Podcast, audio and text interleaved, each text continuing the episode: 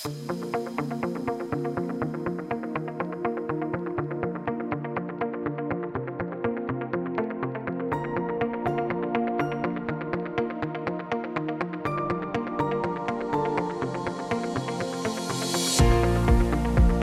es Indubio Pro Reo, un podcast de Derecho Penal donde comentaré novedades legislativas, discusiones doctrinales, contenidos jurídicos relacionados con el derecho penal y el derecho procesal penal, sucesos con trascendencia penal y, en definitiva, cualquier aspecto relacionado con los delitos, las penas y los fundamentos de esta apasionante rama jurídica. Este podcast está dirigido a estudiantes de Derecho, de Criminología, abogados que se inician en el trepidante ejercicio profesional o quieren repasar antes de poner en práctica los conocimientos, a opositores a fuerzas y cuerpos de seguridad y en general a todo el que esté interesado en esta rama jurídica. Espero y deseo que sea de vuestro interés y utilidad. Yo soy Rocío Arregui Montoya, doctora en Derecho Penal, profesora asociada de Derecho Penal en la Universidad de Murcia y abogada, y te invito a escuchar gratuitamente este episodio y a comentar, preguntar o sugerir cualquier cuestión que te interese. Muy buenas a todos y a todas.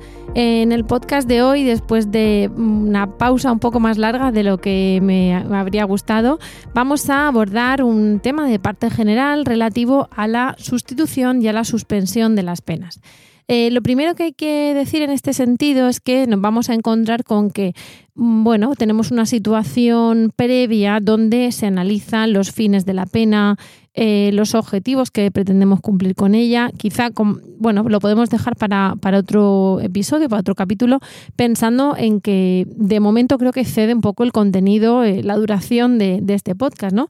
Porque eh, tendríamos además unos componentes filosóficos, sociológicos, psicológicos, morales, muy, muy importantes y que desde luego tendrán muchas aristas, sobre todo partiendo desde el punto de vista en que queramos abordar ese asunto. No es lo mismo ser teóricos del derecho que fuerzas de cuerpos de seguridad, funcionarios de instituciones penitenciarias, Em, víctimas, va a ser complicado, ¿no? Incluso la sociedad en, sí.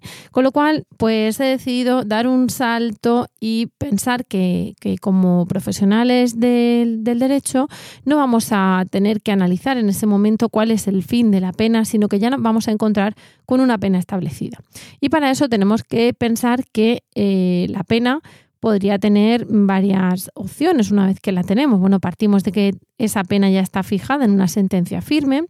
Eh, partimos de que una opción es cumplirla y por tanto tendríamos que analizar la cuestión de la extensión de la pena, de la forma de cumplimiento, eh, de la libertad condicional, de los grados penitenciarios, de los permisos penitenciarios, que eso entraría en el cumplimiento en sí de la pena para eh, otro capítulo pero mm, nos vamos a, adelantar. Bueno, también tenemos la opción del indulto. En fin, mm, podríamos ver qué hacemos con la pena una vez que, que, tenemos esta sentencia a la hora de, por un lado, cumplirla, ver cómo se cumple, por otro lado, solicitar ese indulto, Incluso podríamos pensar en que, bueno, pues que tengamos ahí una falta de cumplimiento de la pena, que nos vayamos a Pernambuco y no nos encuentren en X años, ¿no?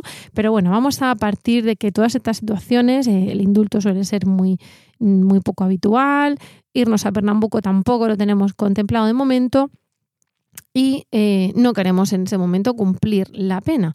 Cuando digo no queremos, eh, partimos de que bueno, no creo que mucha gente quiera, pero sobre todo em, partimos del hecho de que tenemos una opción que es suspender la pena o sustituir la pena. ¿Y a qué me refiero con eso? Bueno, pues primero tenemos que hacer una pequeña referencia a lo que estaba previsto hasta 2015, porque hubo una reforma. En 2015 esta reforma tan importante tuvo una influencia directa precisamente en esta sustitución de la pena.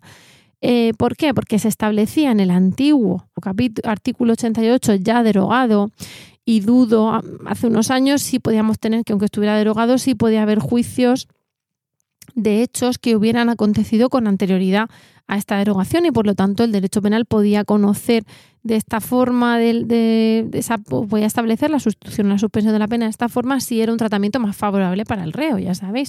Pero em, ahora dudo que ya con el tiempo que ha pasado tengamos todavía mm, casos que puedan conocerse conforme a esta ley. Pero bueno, no, no lo descartemos, ¿eh? que nos vamos a encontrar con, con, sorpresas a nivel procesal y de dilaciones, etcétera. La cuestión, por no andarme por las ramas, es que anteriormente en ese artículo 88 ya derogado se establecía que los jueces podían sustituir, previa audiencia de las partes o en la sentencia o después, la pena de prisión que no excediera de un año. Y además la podían sustituir por multa o por trabajos en beneficio de la comunidad. Y en los casos de pena de prisión que no excedieran de seis meses, también la podían sustituir por localización permanente. Para eso se establecía que se tenía que considerar la naturaleza del hecho, las circunstancias del reo, el esfuerzo para reparar el daño, eh, que no eran reos habituales, etc. Y también decía que cuando fuera un delito relacionado con violencia de género, eh, la prisión solo podía ser sustituida por la localización permanente en lugar distinto de la víctima y por trabajos, o, sea, o por trabajos en beneficio de la comunidad, es decir, ya no por multa. No se quería mm, pegar y pagar, para entendernos. Y nos decía además que excepcionalmente los jueces podían sustituir por multa o por multa y trabajos las penas de prisión que no excedían de dos años, a esos reos no habituales, con circunstancias favorables, etc.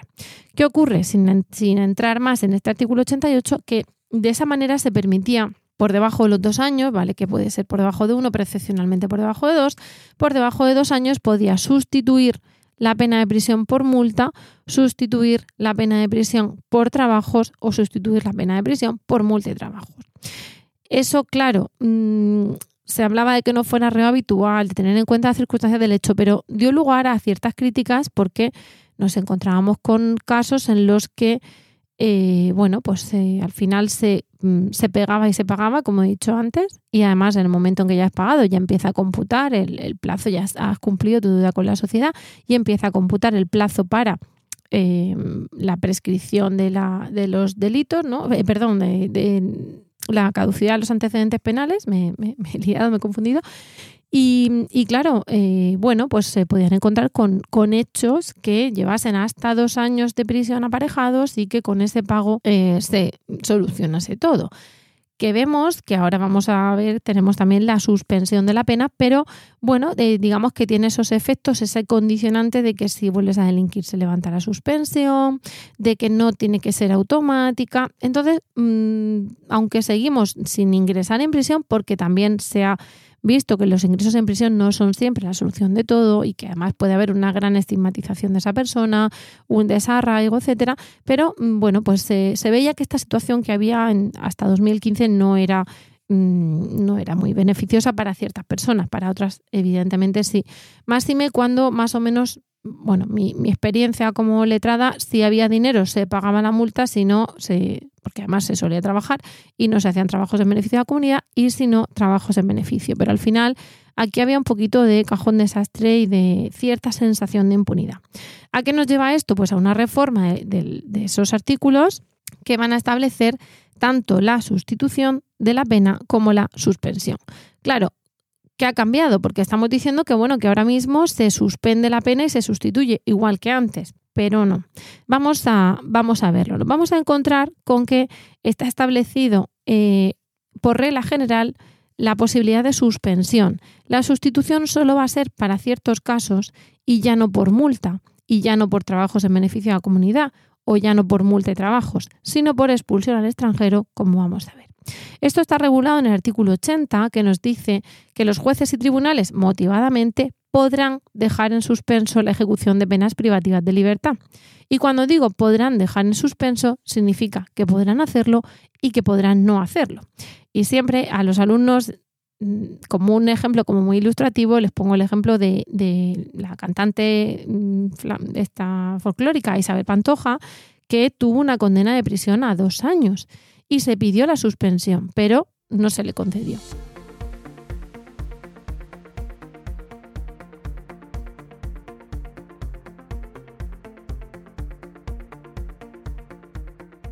¿Era delincuente primaria? Sí. ¿Era inferior a dos años? Sí. Hay quienes dicen que en un momento dado aquí había cierto, mm, cierta conducta o cierto ánimo ejemplarizante para que vieran que por ser famosa no se Em, eludía, no eludía su responsabilidad.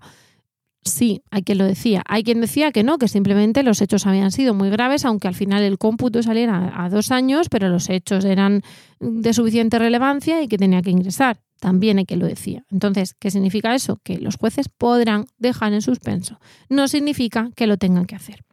¿Qué se establece? Pues que pueden dejar en suspenso ejecuciones de penas de prisión no superiores a dos años cuando sea razonable esperar que eh, lo que es el ingreso en prisión no sería necesario para evitar la comisión de nuevos delitos. Es decir, se entiende que vamos a mm, que la pena de prisión ahí no tendría una, una función preventiva postdelictual de vamos a hacer que no cometa más delitos, sino solamente una función represora, digamos, y que esa función de contención y de represión en esa persona concreta no haría falta. ¿Por qué? Porque nos dice que para adoptar esa resolución el juez valorará las circunstancias del delito, las circunstancias personales del reo, los antecedentes, la conducta posterior al hecho desde que se comete hasta que se enjuicia, el esfuerzo para reparar el daño, sus circunstancias familiares, sus circunstancias sociales y los efectos que cabía esperar tanto de la suspensión como del cumplimiento de la pena de prisión como del cumplimiento de otras medidas que le fueran impuestas. Entonces, para ello se establece o se da la facultad al juez de eh, estudiar la posibilidad de suspender. Esto se analiza o bien en sentencia o bien en vista posterior a la sentencia, que en ciertos casos se hace justo a continuación como pronunciamiento eh, extra de los letrados que van a eh, que van a pronunciarse sobre esa cuestión. Para ello, esto no es una carta blanca de, bueno, vamos a ver que eh, se suspende por debajo de dos años, como hemos dicho, es potestativo, sino que además se establecen ciertas condiciones. Y nos dice ese mismo artículo que serán condiciones necesarias que el condenado haya delinquido por primera vez y por eso no se van a computar ni delitos anteriores imprudentes, ni delitos anteriores leves, ni delitos que debieran haber sido cancelados o ya han sido cancelados. Tampoco antecedentes penales correspondientes a delitos que por su, naturaleza o sus circunstancias carezcan de relevancia para valorar la eh, probabilidad de comisión de delitos futuros. Si tenemos una persona que cometió un delito de hurto y mm, pasado mañana comete un delito de lesiones y no están relacionados entre sí y es susceptible por, el cómputo de la pena y la duración, etcétera, que mm, esto ocurra, puede que se dé la suspensión de la pena, podría darse la posibilidad de que sean, se estudie que no hay relevancia entre un delito y otro y que no, no hay correlación y que por lo tanto podría darse la suspensión. Entendiendo que sean antecedentes penales vigentes, pero por delitos que por su naturaleza no tienen una relación o no tienen relevancia para valorar esa comisión de delitos futuros. También se establece como segunda mm, condición que la pena o la suma de las penas no sea superior a dos años. Y eh, aunque para eso no van a incluir la pena que habría derivada de impago de multas. Y también que se haya satisfecho la responsabilidad civil y que se haya hecho efectivo el decomiso acordado en sentencia y nos remiten ahí al artículo 127. ¿A qué nos referimos? Bueno, pues a pagar la responsabilidad civil, entendiendo que esa parte de deuda con la justicia, entre comillas, ya la hemos cubierto. Y además que se ha hecho el decomiso. ¿A qué nos referimos con el decomiso? Aunque esto da para otro eh, capítulo. Pues eh, nos dice ese artículo 127 que cualquier pena que se imponga por un delito doloso llevará a la pérdida de los efectos que de él provengan y también la pérdida de los bienes, medios o instrumentos con que se haya preparado o ejecutado y de las ganancias provenientes del delito. Es decir, me da igual eh, si de un delito de tráfico de drogas estamos mm, incautando, decomisando el coche, que nos hemos comprado con la droga que el puñal con el que eh, cometimos el delito de lesiones. Tanto los efectos que provengan del delito, ¿vale? El botín del robo, como los bienes utilizados, ese cuchillo, como la ganancia proveniente del delito, ese coche de un narcotraficante. Nos dice también que, bueno, pues eh, si no fuera posible el decomiso de esos bienes, también se puede acordar el decomiso de otros por la misma cantidad y de las ganancias que se hubieran obtenido, para evitar esa impunidad de que luego haya incluso blanqueo de capitales y compra de otros bienes que no sean exactamente los obtenidos con el delito cometido. Pero esto, como digo, va para otro capítulo, ¿no? que sería el comiso de comiso. La cuestión es que nos va a decir ese artículo 88 que necesitamos que sea un delincuente sin antecedentes, con las salvedades que ya hemos comentado, que la pena sea inferior a dos años y que se hayan satisfecho las responsabilidades civiles y el decomiso. Nos dicen también, claro, hay veces que no podemos satisfacer toda la responsabilidad civil, porque a lo mejor ese delito lleva poca pena para entendernos, pero sí una responsabilidad civil importante deriva de ese delito. Entonces nos dice también el código que este requisito se va a entender cumplido, el de haber pagado responsabilidad civil y el, y decomiso, cuando el penado asuma el compromiso de satisfacer las responsabilidades civiles de acuerdo a su capacidad económica y a facilitar el decomiso acordado. ¿Vale? Es decir, no, no intentar no alzarte con los bienes, aunque eso sería un delito ya independiente, o esconder o simplemente entorpecer un poquito, con independencia que eso fuese otra figura penal. Entonces, en eso, teniendo en cuenta eso, el juez o tribunal, en atención al alcance de la responsabilidad civil, al impacto social del delito y a esa, ese compromiso que ha asumido el penado de, atendiendo a su capacidad económica, satisfacer esa responsabilidad civil, el juez puede solicitar garantías extraordinarias, garantías que mm, considere el juzgado que aseguran el cumplimiento de ese compromiso, de ese pago de responsabilidad civil. También nos dice que excepcionalmente aunque no concurrieran las circunstancias primera y segunda, es decir, ser primer delincuente e inferior a dos años, nos dice que siempre que no se trate de reos habituales, podrá acordarse la suspensión de las penas de prisión que individualmente no excedan de dos años, si esas circunstancias del reo, naturaleza, el esfuerzo para reparar el daño, todo así lo aconsejen. Claro, aquí nos vamos a encontrar, por lo tanto, con que tenemos esa suspensión inferior a dos años, pero como digo, condicionada. También nos dice que en estos últimos casos, en los que no se cumplirían esos dos requisitos, la suspensión sí se va a condicionar a la reparación efectiva del daño o a la indemnización conforme a sus posibilidades o al cumplimiento de un acuerdo al que se refiere el artículo 84. Y nos vamos al artículo 84 y nos hablan de la mediación que, aunque la mediación penal también da para otro capítulo, sí que nos dice ese artículo 84 que el juez o tribunal también podrá considerar o condicionar la suspensión de la ejecución al cumplimiento de otras prestaciones o medidas. Y hablan de mediación, pago de multa y trabajos en beneficio de la comunidad. ¿Vale? Con lo cual, volvemos a ver que en el caso de excepcional de que no se cumplan los dos primeros requisitos, se puede acordar esa suspensión atendiendo a las circunstancias del reo, atendiendo a posibilidades físicas y económicas o al cumplimiento de medidas del de, eh, artículo 84.1, que sería ese acuerdo de mediación o a lo que se compromete el reo en esa mediación que va a hacer.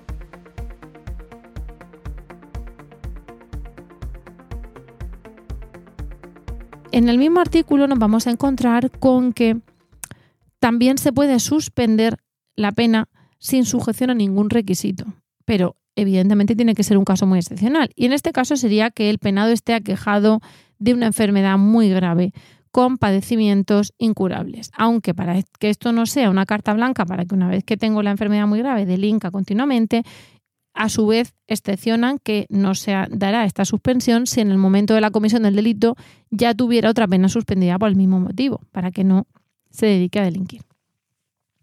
Y también nos va a decir que eh, tenemos una nueva excepción a ese apartado 2, circunstancias primera y segunda, que de nuevo digo que es esa em, ser primer delincuente y esa duración inferior a dos años, porque nos establece la suspensión de penas de ejecución de penas privativas de libertad inferiores a cinco años, pero también en un caso muy excepcional, que sería penados que hubiesen cometido el hecho delictivo a causa de su dependencia de las sustancias señaladas en el artículo 22.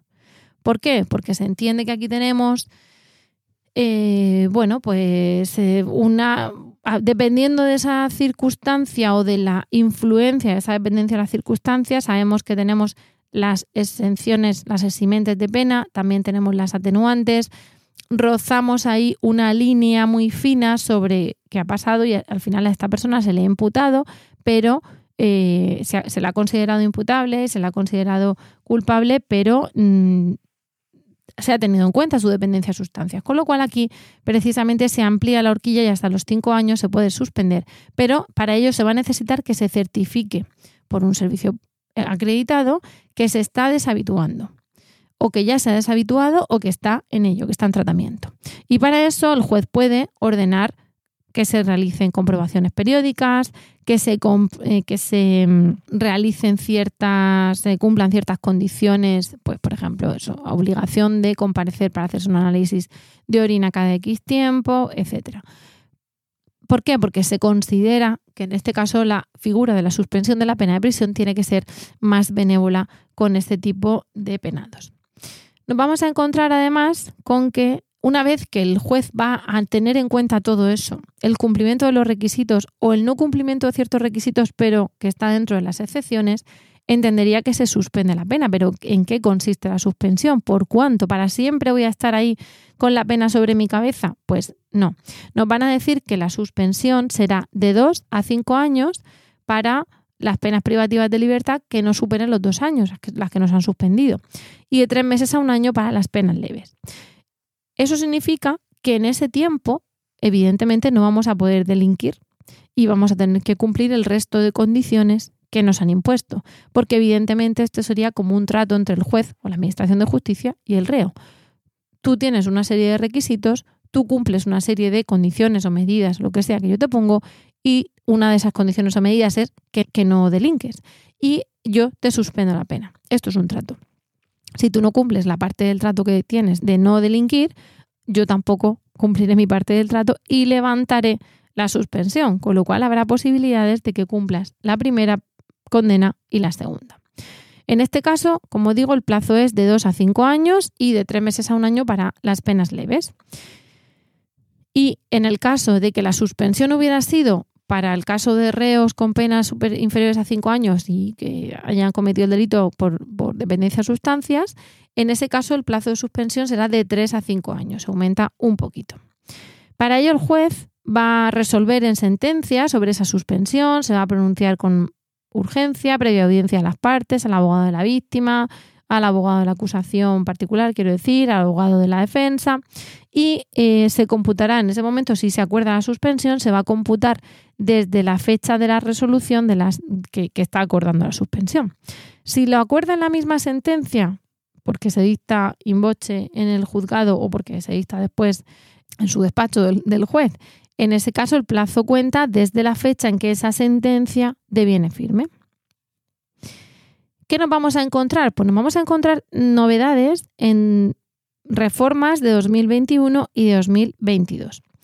En el artículo 83 se van a contemplar esas novedades, en concreto en el apartado sexto y en, en el, perdón, el apartado 1 sexto y en el apartado 2 segundo párrafo. Y vamos a ir viendo en general este artículo 83 nos dice que el juez o tribunal puede acordar o condicionar la suspensión con el cumplimiento de ciertas prohibiciones y deberes cuando necesite para ello evitar peligro de comisión de nuevos delitos, etc. ¿Qué deberes son esos o qué prohibiciones son esas? Pues la prohibición de aproximarse a la víctima o a familiares o personas que diga el juez, prohibición de establecer contacto con personas determinadas o con miembros de un grupo determinado, em, mantener su lugar de residencia en un lugar determinado o con prohibición de abandonarlo o prohibición de residir en otro lugar determinado o de acudir al mismo, obligación de comparecer personalmente a dependencias policiales, eh, a, servicios de administración, etc. Y eh, se incluye aquí, como digo, en el 1 sexto, participar en programas formativos, laborales, culturales, de educación vial, de educación sexual, de defensa del medio ambiente, de protección de los animales, de igualdad de trato y no discriminación, de resolución pacífica de conflictos, de parentalidad positiva o de otros similares. Es decir, esto lleva después un desarrollo para que se creen esos programas formativos donde en función del delito, no todo el, no todo el artículo es nuevo, se ha modificado este epígrafe y por eso se han añadido ciertas cosas. Si tenemos un delito de maltrato animal, lo normal será que le demos o sea, que, que se le obligue a participar en un programa formativo de protección de los animales y concienciación.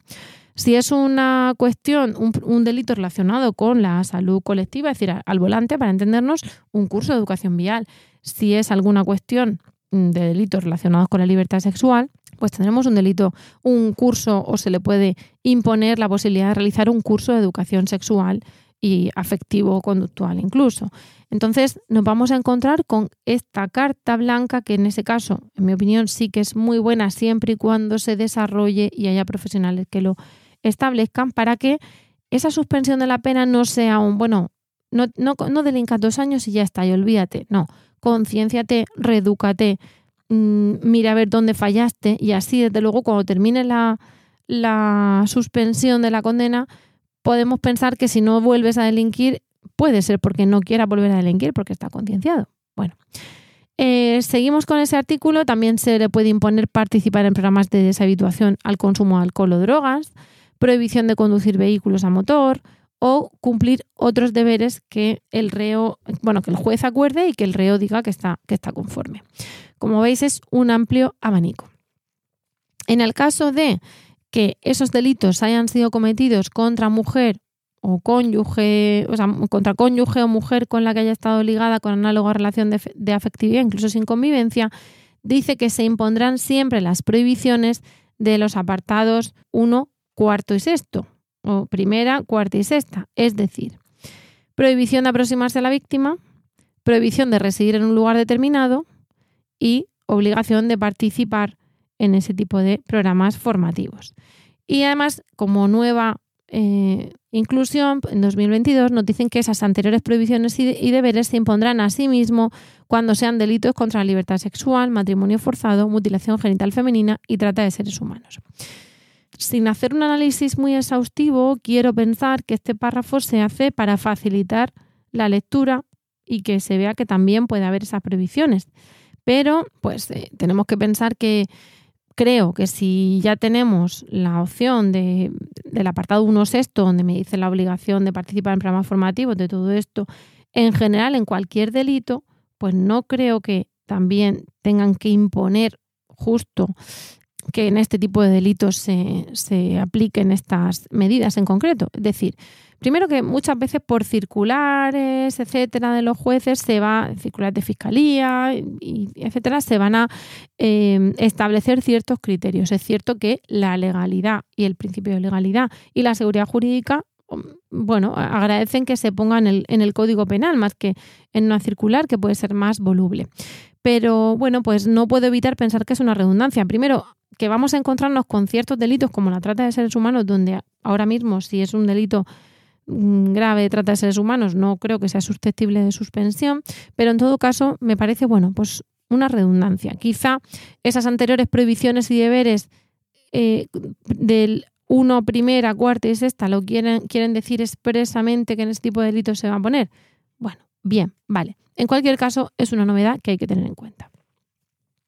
Y también nos van a decir que eh, habrá una que esas prohibiciones se van a comunicar a fuerzas y cuerpos de seguridad para que estén atentas, velen por el cumplimiento, avisen de cualquier quebrantamiento, se controle en general el cumplimiento también con, los servicios de gestión de penas, con eh, otro tipo de servicios que colaboren con la Administración de Justicia y que también se tendrá en cuenta todo esto y se informará para, eh, sobre la peligrosidad del penado y sobre la posibilidad de comisión de otros nuevos delitos. Es decir, teóricamente toda esta, eh, todo este cumplimiento mm, de la no pena eh, de privativa de prisión, sino una pena suspendida que lleva aparejado una serie de obligaciones, deberes, prohibiciones alternativos, también se tienen que vigilar. Nos va a decir que además el juez puede condicionar la suspensión de esa privación, de esa, de esa ejecución de pena privativa de libertad, a que se cumpla lo acordado, a que eh, se pague una multa, porque lo diga en este caso el juez, o a que se realicen los trabajos en beneficio de la comunidad, que es el artículo 84 del que hemos hablado antes. Y también nos va a decir el juez que durante el tiempo de suspensión de la pena, si cambian las circunstancias, el juez puede modificar la decisión y acordar el alzamiento de todas las prohibiciones de los deberes o prestaciones o de algunas, o no acordar el alzamiento, sino su modificación o su sustitución por otras que resulten menos gravosas.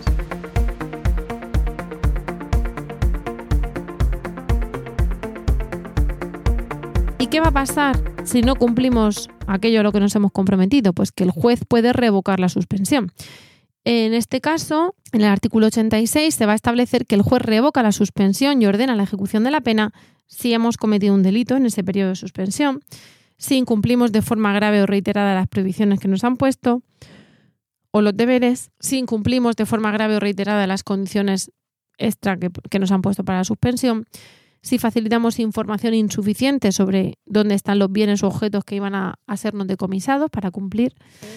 Y si además eh, ese incumplimiento es, bueno, si no es grave o reiterado, el juez puede imponer nuevas prohibiciones, digamos que sería como una medida de atención. Bueno, has incumplido, no te lo digo más, ahora no solo vas a tener que ir una vez al mes a hacerte un análisis de orina, sino que vas a ir una vez por semana a, eh, no sé, a realizar este curso de gestión emocional, ¿vale? Es decir, si el cumplimiento de las prohibiciones no ha tenido carácter grave, se puede imponer nuevas prohibiciones, deberes o condiciones, se puede modificar las impuestas, se puede ampliar o prorrogar ese plazo de suspensión, eh, aunque nos da el límite que no puede pasar de la mitad de lo que ya se ha fijado inicialmente. Y eh, también nos dicen que qué pasa cuando se suspende, se revoca esa suspensión, porque eh, los gastos que ha realizado ya el penado en su momento para, para reparar el daño no se le van a restituir, pero el juez sí que tendrá en cuenta y se dice que abonará a la pena eh, los pagos y prestación de trabajos que ya hubieran realizado. Es decir, si hemos realizado trabajos en beneficio de la comunidad, pero por lo que seamos incumplido otra obligación grave y el juez decide que se nos debe revocar la suspensión, esos trabajos en beneficio de la comunidad cada dos días de trabajo van a computar como un día de pena. De manera que si se nos revoca la suspensión de la pena de prisión, eh, se nos descontará de los días que me quedan por cumplir, con independencia de lo que hablábamos antes de los permisos, los tercer grados, etcétera, pues se me descontará esos dos días por cada día de prisión. Dos días de trabajo eh, por, mm, por un día de prisión, o se me descontará realmente un día de prisión por cada dos días de trabajo, para decirlo bien. En los demás casos, el juez puede revocar la suspensión y ordenar el ingreso inmediato si es imprescindible para evitar o reiteración delictiva o huida del penado o para asegurar la protección de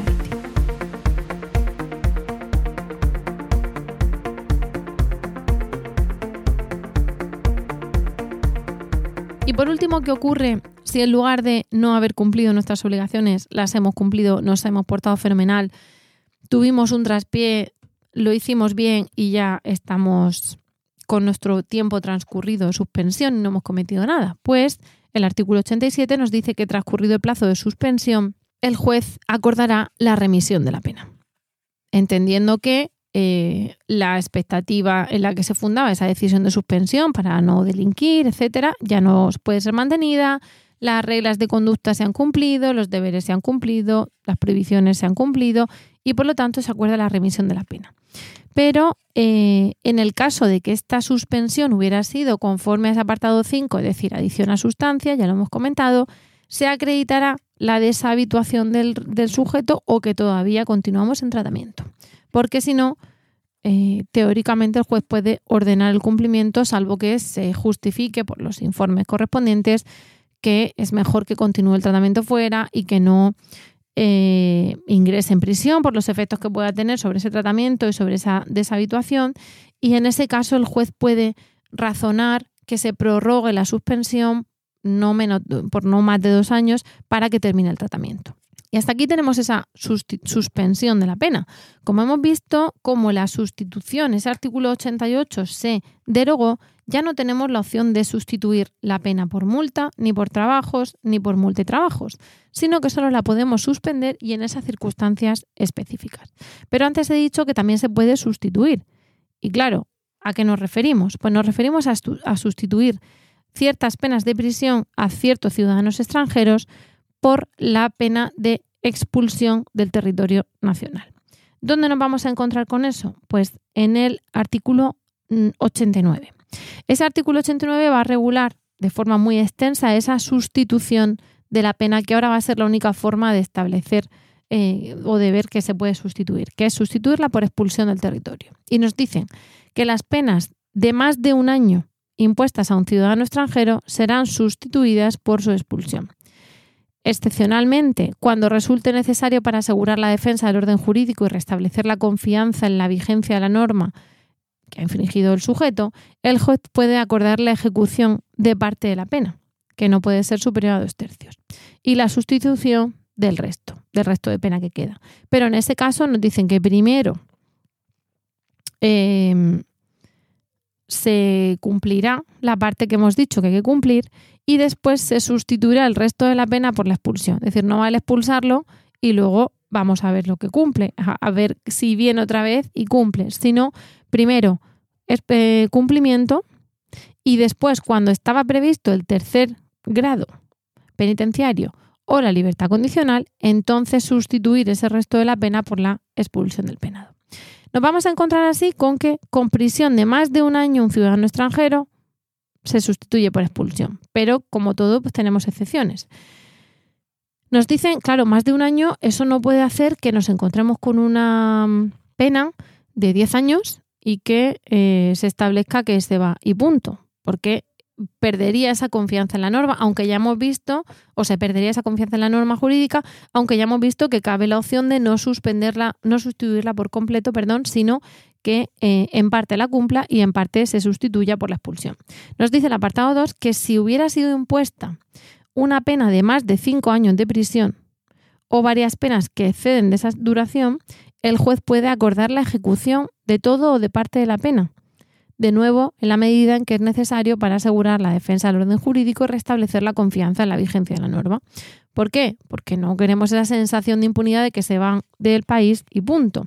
Entonces se sustituye eh, también la ejecución de la pena por la expulsión o la ejecución del resto de la pena, si solo se ha sustituido en parte, por una expulsión, pero cuando ya ha cumplido la parte que se establece que tiene que cumplir y ha pasado al tercer grado penitenciario o a la libertad condicional. Es decir, la diferencia aquí es que en el primer caso nos encontramos con que las penas de prisión de más de un año serán sustituidas por expulsión y cuando es más de cinco años la pena eh, el tribunal acordará la ejecución de todo o de parte de la pena y luego podrá sustituir. ¿vale? Es decir, se establece una opción de que, la duración mayor de la pena implique un cumplimiento de pena de prisión para restablecer esa confianza en la norma infringida. El juez va a resolver en, sentencia sobre esa sustitución y además eh, nos dice que no va a proceder a la sustitución si el autor en particular tiene ciertas circunstancias que hay que tener en cuenta, eh, como el arraigo en España o como que el hecho de la expulsión sea desproporcionado. Porque además esa expulsión conlleva la prohibición de volver. Entonces no hablamos de que se vaya 15 días, hablamos de que luego no puede volver durante años a España. En este caso, eh, nos dice el punto 4 que no procede la, la, sustitución cuando para el autor la expulsión resulte desproporcionada. Y en parte, ¿por qué? Por el arraigo en España. Como también nos encontramos con la libertad de movimiento de la Unión Europea y el espacio Schengen, esta cuestión será todavía más eh, visible en los ciudadanos de la Unión Europea porque en ese caso la expulsión de un ciudadano de la Unión Europea solamente procederá cuando represente una amenaza grave para el orden público o la seguridad pública, en atención a las circunstancias, a la gravedad del delito, etc. Si eh, ese ciudadano de la Unión Europea hubiera residido en España en los 10 años anteriores, puede eh, perdón, si ese ciudadano en general, no, no estoy hablando de la, extranjero, no estoy hablando de la eh, Unión Europea, hubiera residido en España durante los 10 años anteriores, mm, cosa que puede dar lugar a ese arraigo, con lo cual ya habría esa opción de que no proceda la sustitución por la expulsión cuando haya arraigo, Em, en este caso nos dicen que si ha residido en España durante los 10 años anteriores, procede la expulsión cuando hubiera sido condenado por uno o más delitos contra la vida, la libertad, la integridad, la libertad sexual, etcétera, con penas máximas de prisión de más de 5 años y se aprecie un riesgo grave para cometer delitos. También cuando hubiera sido condenado por uno o más delitos de terrorismo o delitos cometidos en un grupo u organización criminal. Es decir, se establece que si ha residido en España esos 10 años, necesitamos, digamos, un plus de gravedad en los delitos para entender que ni siquiera ese arraigo em, sería suficiente, ¿no? Entonces, por eso nos dicen que ha tenido que ser condenado por uno o más delitos, que hay riesgo grave o que los delitos son de terrorismo o de organización criminal. Em, cuando digo que tiene que mm, el extranjero no volver a España, en el punto quinto nos dice que no podrá regresar a España de 5 a 10 años. Y que además eso perderá, en el punto sexto, el archivo de cualquier procedimiento de nacionalidad o residencia o trabajo que tengamos en España. ¿Qué ocurre si incumplimos lo que hemos dicho y aunque nos expulsen volvemos a España antes de transcurrir el periodo establecido? Pues que cumplirá la pena. Salvo que excepcionalmente de nuevo se vea que es muy gravoso entrar a cumplir y que no es necesario que el juez le haga cumplir todo. Puede reducir esa duración del cumplimiento porque se vea que ese cumplimiento de toda la pena sería innecesario para asegurar la defensa del orden jurídico, etc. Es decir, si le expulsamos cinco años y viene a los cuatro años y medio, para entendernos, parece un poquito eh, gravoso. Imaginad que tenemos una condena de cuatro años de prisión, volver entonces a eh, ingresar cuatro años. El juez puede entender que no tiene por qué cumplirla, no tiene por qué cumplir toda la pena. Pero también nos dicen que si es sorprendido en la frontera y no volviendo, lo que es ya residiendo en España, será expulsado directamente por la autoridad gubernativa y que empezará de nuevo a, a computar el plazo de prohibición de entrada. Con lo cual se pone el contador a cero y volverían esos cinco años que hemos dicho. Si al acordarse la suspensión el extranjero no se encuentra privado de libertad, se le puede acordar, por eso, el ingreso en un centro de extranjeros, en un CIE, y con la idea de expulsarle.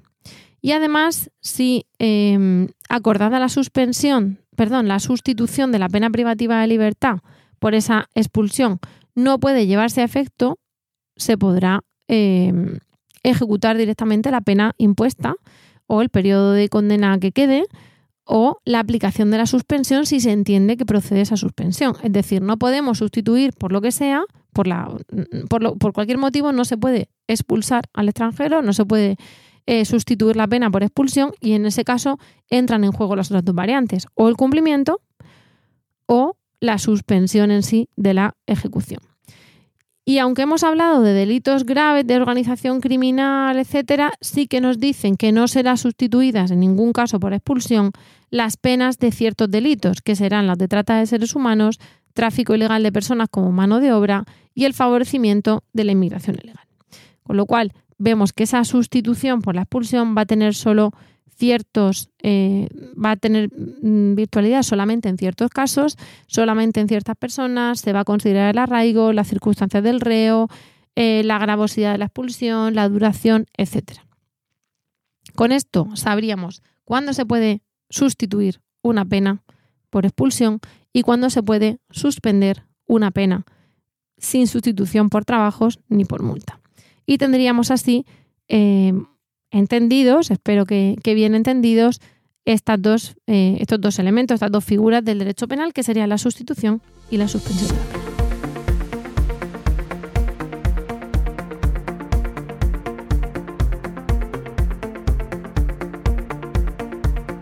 Aparte de esto, como píldora de derecho penal, llevo unos capítulos en los que no lo estamos haciendo porque evidentemente el, código penal está bullendo de actualidad. Pero sí tenemos que tener en cuenta que el próximo, eh, ya el 18 de abril, cuando se publique este podcast, vamos a tener en vigor tanto la ley de bienestar animal, llamada ley de bienestar animal, pero ley de protección, derechos y bienestar de los animales, que es administrativa, que ahí vamos a tener sanciones administrativas para conductas que serían susceptibles de maltrato, que vamos a tener posibilidad de duplicidad quizá en el orden administrativo y penal y ver si conoce el orden penal y tiene prioridad y tiene que abstenerse el administrativo, que también tendrá cuestiones que no tengan nada que ver con el penal y sean meros requisitos administrativos, como el tan comentado curso para tener el perro o no, el listado positivo de animales de compañía o no, la obligación de llevar chip o no, ese tipo de cosas que son meramente administrativas. Y sobre todo vamos a tener en vigor, entra en vigor el 18 de abril, la Ley Orgánica 3 2023 de modificación del Código Penal en materia de maltrato animal de 28 de marzo que va a cambiar precisamente las penas establecidas para el delito de maltrato animal y que eh, analizaremos más detenidamente en otro capítulo porque va a cambiar ligeramente, eh, bueno, va a cambiar bastante el delito tal y como lo conocemos, quizá menos de lo que podría haber sido, desde luego ha sido algo muy polémico, eh, ha habido bastante, mm, considero, bulos en, en esas noticias sobre qué se castiga y que no, y que desde luego va a ser susceptible de comentarlo en otro capítulo. Esto es todo por el momento. Ya sabes que puedes escuchar, descargar y compartir este podcast en cualquier aplicación de podcast, incluir reseñas que van a ayudar a dar visibilidad y a saber qué piensas de él, y también que puedes contactar conmigo en Twitter a través de mi perfil arroba arreguiabogada. Nos vemos en el próximo capítulo y mientras tanto recuerda que en caso de duda siempre estaremos a favor del rey.